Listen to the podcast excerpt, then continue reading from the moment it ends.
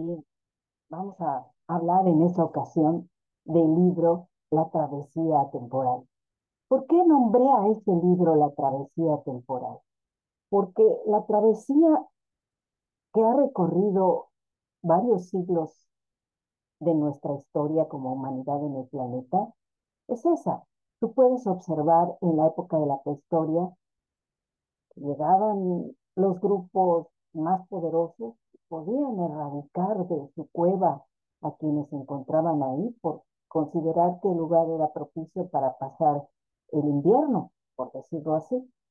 Si vemos esto se repite a lo largo de la historia de la humanidad, siempre hay invasores que quieren apropiarse de los territorios que consideran propicios para su bienestar y para eh, subsistir.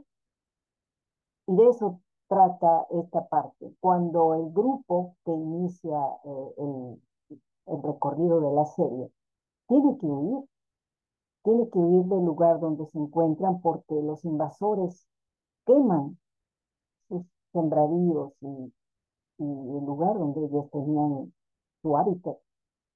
Lo más interesante de esto es que lo notamos y lo percibimos y lo vemos como algo muy, muy contemporáneo.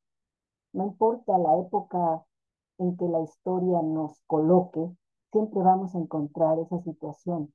El invasor peleando por el territorio que considera le pertenece, peleando por imponer su ideología, peleando por demandar del otro lo que el otro probablemente no pueda negociar. Y de eso trata este libro.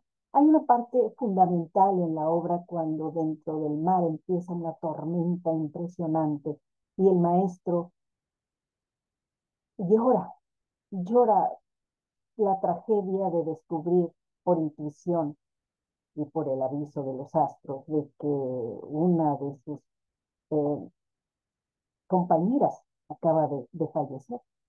Y no solo eso, sino que se da cuenta que no es que haya fallecido, sino que no han podido venerar ese momento tan crucial en la vida de ellos. Y él, en un clamor impresionante hacia el cielo, cuando los truenos estallan, como llorando junto a él, él dice la frase, no volveré a embarrar de tierra mi corazón. ¿Qué significa esto? El lugar donde vives el lugar donde cultivas, el lugar donde naces, ya no lo iba a volver a tocar él, porque estaban huyendo a un sitio donde tenían que buscar cómo subsistir, donde cómo entenderse con una lengua diferente. Y no les voy a hablar específicamente, ustedes ya se dieron cuenta que eso está pasando ahorita. Ahorita precisamente lo estamos viviendo. Tampoco voy a mencionar el lugar todo el mundo ya se dé cuenta. Y en la historia sucede eso, hay que ir en busca de un lugar donde las circunstancias permitan volver a sembrar, volver a amar, volver a encontrar ese corazón que estaba enterrado en la tierra y las raíces de una cultura específica.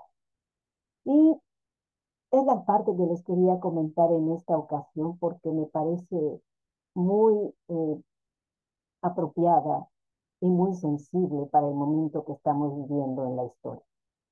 Bien, recuérdenlo, el libro se llama La travesía temporal y forma parte de la serie Hechizo de Ave que he dedicado a Edgardia y que sin duda espero que ustedes lo adquieran y me lo comenten en un futuro no lejano.